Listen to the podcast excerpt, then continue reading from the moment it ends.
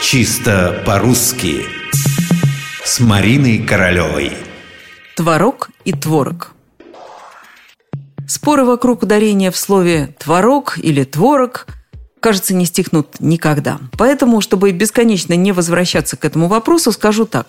Хотите быть безупречно грамотным, говорите «творог». Но если это вас не слишком беспокоит, сойдет и «творог».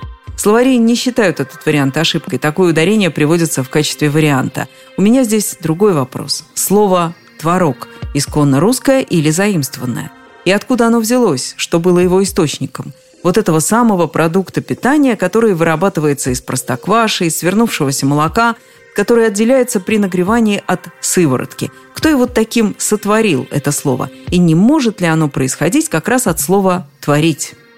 Действительно, они очень похожи. Глагол «творить» и существительное «творог». И это не просто сходство, это родство. Как сообщает нам историко-этимологический словарь Черных, в этимологическом отношении «творог» несомненно связан с общеславянским глаголом «творите», то есть «творить». «Ог» – не что иное, как общеславянский суффикс, такой же, например, как в слове «острог». Было, кстати, церковнославянское слово «твор», что значило «форма». Точно так же французское «фромаж» – «сыр» возводят к вульгарно-латинскому «форматикум», производному от латинского «форма», откуда «формаре» – придавать форму чему-нибудь, формировать, устраивать, образовывать. Вот так где, казалось бы, высокий глагол «творить», то есть придавать форму, придавать вид, а значит создавать, и где творог, еда из прокисшего молока.